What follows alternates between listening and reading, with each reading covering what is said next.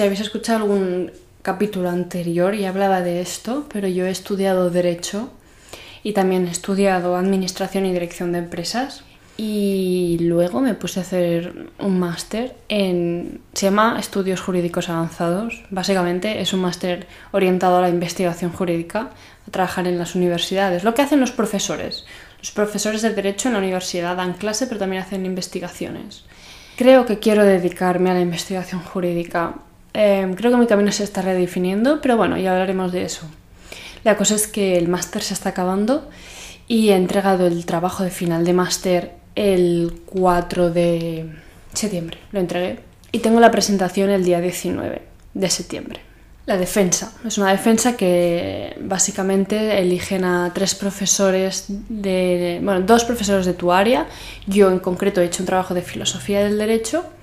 Por tanto, van a haber dos profesores de, dos profesores de filosofía del derecho en el tribunal y una persona que es lingüista. Entonces tú presentas tu trabajo en 15 minutos y Luego hay 45 minutos de preguntas y debate, que tanto el público como el tribunal puede hacerte correcciones, propuestas, preguntas y tal. Pues el proceso de hacer el TFM no ha sido un proceso, el trabajo de final de máster, no ha sido un proceso sencillo. Tampoco ha sido un proceso difícil. Ha sido una montaña rusa. ¿Por qué? Este máster ha sido intenso en la cantidad de trabajo. Era un máster que teníamos que leer muchísimo, leer un montón de sentencias largas, artículos, aprender a investigar básicamente, hacer muchos trabajos, ensayos, debatir en clase, prepararte las, las clases del debate, ir con ideas para poder aportar, a la vez que ir entregando ensayos y algún examen que otro. Ha sido intenso. Y más que nada también porque las clases eran de 4 a 8 y yo por la mañana o bailaba o también he sido becaria del Departamento de Filosofía del Derecho. Entonces, claro, yo salía de mi casa a las 8 de la mañana y llegaba a mi casa a las 9 de la mañana. 9 de la noche, obviamente, de la noche. a veces tengo cortocircuitos. ¿Cuándo hacía yo el TFM durante el curso? Pues no lo sé, porque el fin de semana me apetecía salir un poco de esa rutina, salir un poco y hacer algo social o descansar. Tampoco podía descansar tanto porque tenía que leer sentencias, artículos y preparar ensayos y clases, pero bueno, me entendéis, que ha sido intenso. Y no, no he sabido y creo que no era posible encontrar tiempo para el TFM. Teníamos la opción de dejarlo para septiembre, que es lo que he hecho. En cambio de entregarlo en junio, que era el final de curso, era como presentarlo a la revolución, ¿no? Como si lo hubieses suspendido y lo presentas en septiembre, después del verano. Entonces lo he hecho durante el verano. Claro, esto es otra odisea, ¿no? después de todo ese estrés, quieres descansar durante el verano. Y no solo eso, sino que a mí, no sé, no sé si, no sé qué os pasará a vosotros y a vosotras, pero yo tengo mindset, yo voy con, con mood, ¿sabes? Si yo estoy en el mood de salir de fiesta, estoy a tope. Si estoy en el mood de estar con los amigos, soy la persona más extrovertida del mundo. Si estoy en el mood de rutina, disciplina y a tope, eh, soy un robot. y claro, entonces he tenido que un poco combinar estos dos moods, el mood de trabajo, de centrarme en hacer un buen trabajo y el mood de tranquilidad, playa, em, sobre todo porque lo he hecho en el pueblo de mis padres, ahí estoy sola, tranquila, en piscina, playa. Y sí, como combinar esa tranquilidad con a la vez poner, ser capaz, ser capaz de ponerme a trabajar y a pensar y a reflexionar y a escribir bien. Bueno, con todo esto me ha costado mucho ponerme en contacto con mi tutor, no por su culpa, sino por la mía, porque no era capaz de enviarle algo que no estuviese acabado y perfecto.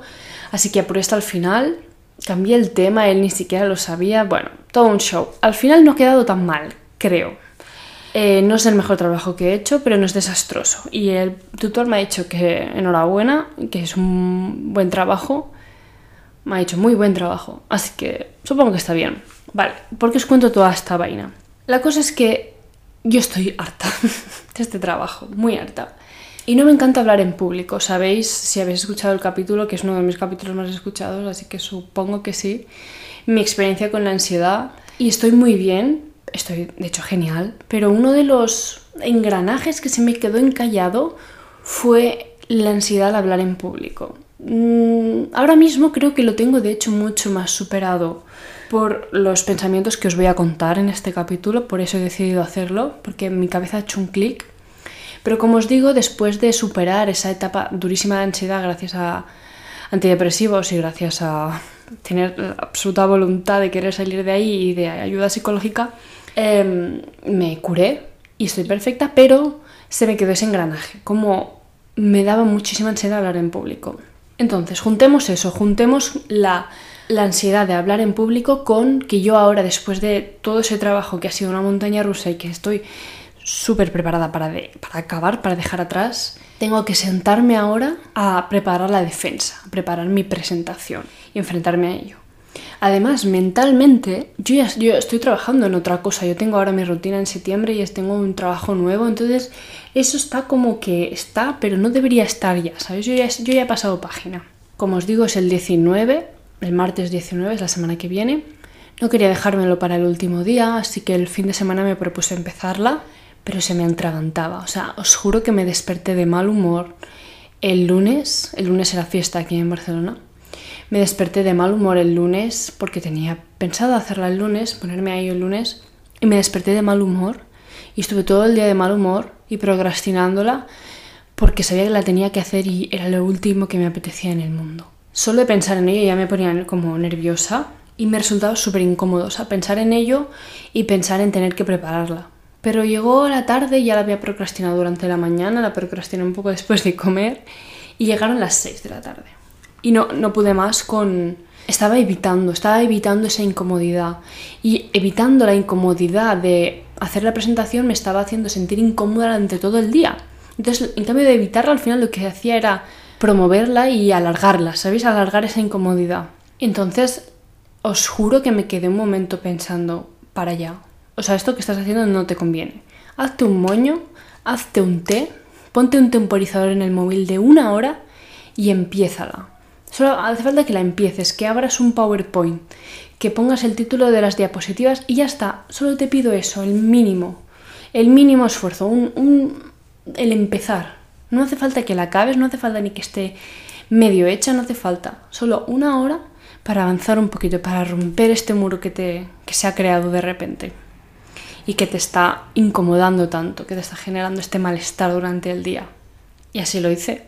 Lo hice, eh, me estuve dos horas y media y prácticamente la acabé. Y al acabar, o sea, como al, parar de trabajar, mi cabeza hizo un clic máximo, como uno, lo importante y útil que es detectar lo que nos incomoda y en cambio de evitarlo, go through it, en plan, enfrentarlo, cogerlo y, y meterte de cabeza en ello si puedes. Y os juro que desde que he hecho este clic, hoy es miércoles, ayer y hoy han sido los días más fáciles de mi vida. Y no he hecho cosas fáciles.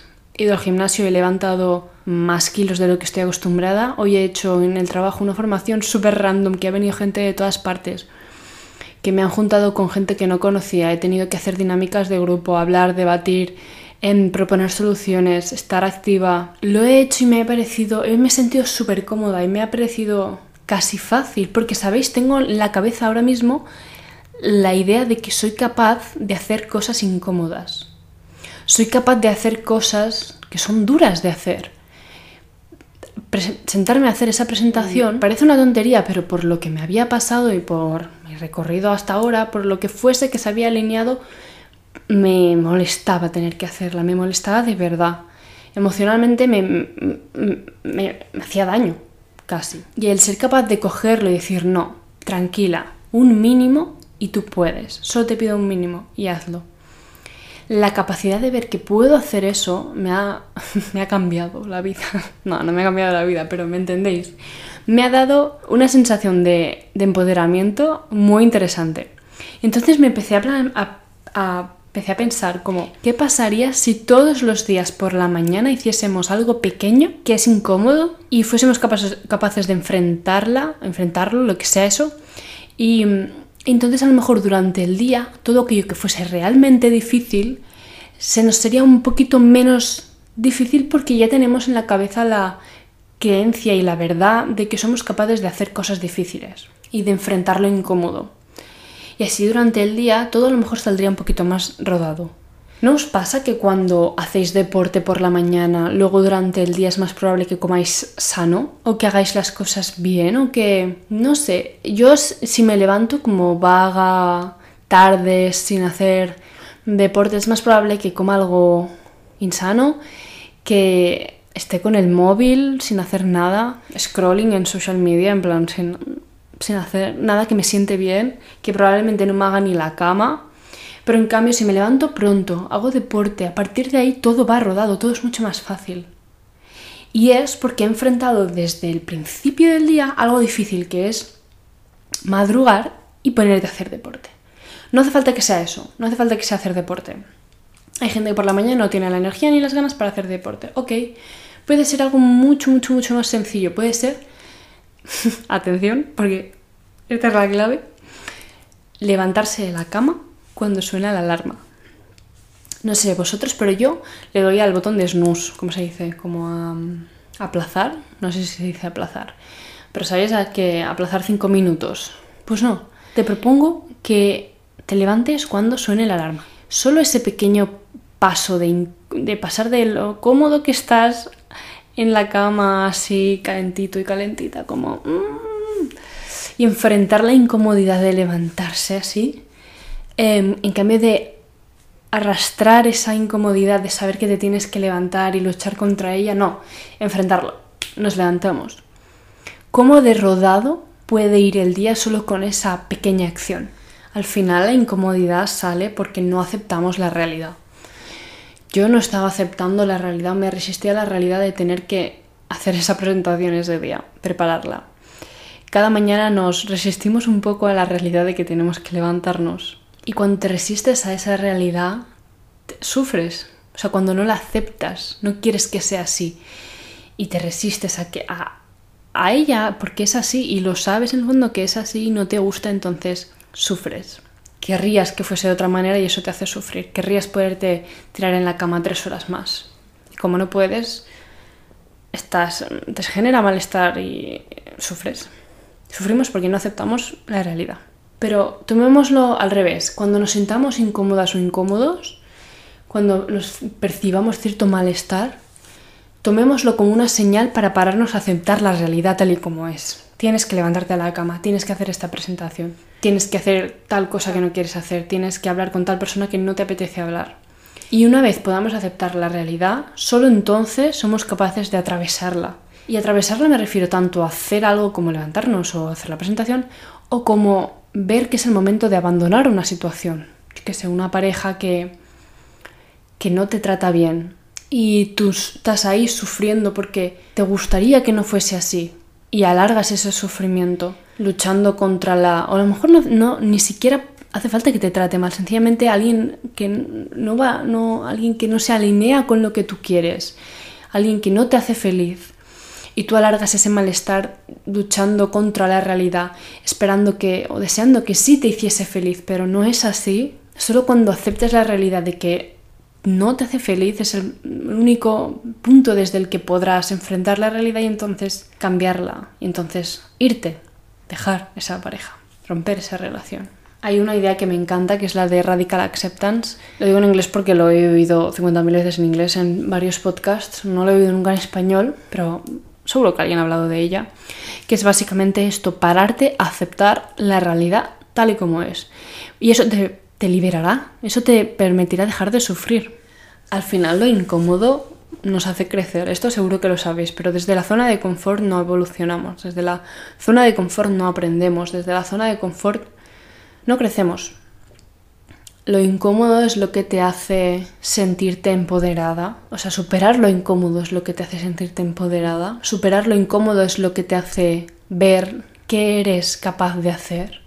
Y superar lo incómodo te da autoconocimiento, te permite ver cómo reaccionas o cómo consigues superar ciertas situaciones em, y qué emociones te generan, pero también te, te fortalece las ideas y te fortalece las creencias. Yo tengo una persona muy próxima a mí que está viviendo en otro sitio y, y a su alrededor hay gente que piensa muy distinto a ella. Tienen otras culturas, otras religiones y ella viene de un sitio en el que todo el mundo pensamos igual de mi ámbito, todos los jóvenes pensamos igual. Y ella se ha enfrentado a que hay muchos jóvenes que no piensan igual y cosas que ella creía absolutamente ciertas y absolutamente obvias porque creía que todo el mundo lo sabía y pensaba así, pues no es así. Hay mil ideas y mil religiones y mil creencias. Y entonces eso te puede generar incomodidad el ver que alguien dice algo que te contradice tu forma de pensar y que estás rodeada de gente que contradice tu forma de pensar, que no piensa igual que tú. Eso puede ser incómodo a veces, incluso puede llegar a ofenderte de alguna forma. Pero eso es una oportunidad primero para aceptar que existe pluralismo. Esta palabra nunca la puedo decir bien a la primera. el pluralismo y la tolerancia es necesaria y que cada uno piensa distinto y que no hay verdades absolutas. Esta es la verdad. Esta es la realidad, que cada uno piensa distinto. La realidad es esa. Y, y la realidad también es que no puedes cambiar cómo piensan los demás. Una vez has aceptado esa realidad, puedes enfrentarla y puedes crecer. Crecer tanto como cambiando tus ideas si ves otras perspectivas, si ves que a lo mejor tienen razón o bien pensando por qué realmente piensas lo que piensas, como formando tus argumentos, como reforzando tus verdades y teniendo una opinión más firme de todo y una conexión con tus opiniones mucho más fuerte. Y al final la vida nos traerá malestar 1500 veces. Em, no se trata de ser capaces de no sentirnos mal, no se trata de ser capaces de no sentirnos nunca incómodos. Por mucha autoconfianza que tengas en ti mismo o en ti misma, te vas a sentir incómodo o incómoda en algún momento de tu vida. Esto es, es que 100%. Lo siento, pero es así.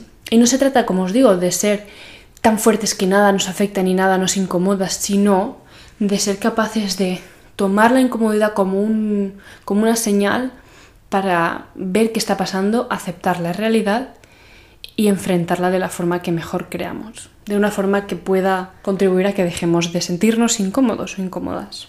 Es entonces cuando crecemos, es entonces cuando aprendemos, es entonces cuando vemos lo que somos capaces de hacer.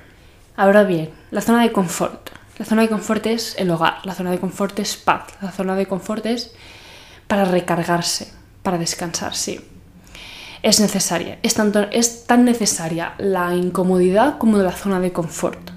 Porque tú no puedes vivir sintiéndote incómodo o incómoda, porque entonces la vida es estresante, la vida es incómoda en general y la vida no tiene por qué, no, no debe ser incómoda en sí, la vida debe ser un conjunto de cosas y un equilibrio entre lo incómodo y, y lo tranquilo y cómodo.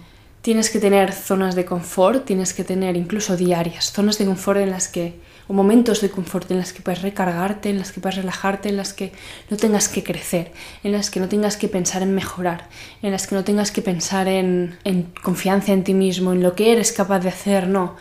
Una zona de confort en la que 100% haces lo que quieres, te relajas, no piensas si no te apetece y es el momento en el que tu mente puede dedicarse a apreciar lo que ya eres, lo que ya tienes y lo suficiente que eres ya.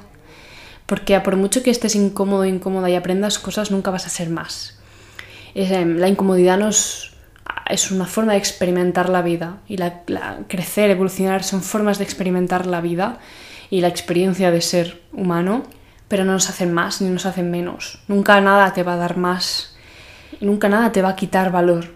Así que al final el malestar, la aceptación de la realidad y enfrentarla es un, es un juego, es un motor que nos tira hacia adelante y nos hace ser curiosos con la vida y, jugar con ella. A estar mal, intentar estar bien, volver a estar mal, intentar estar bien y así hasta siempre.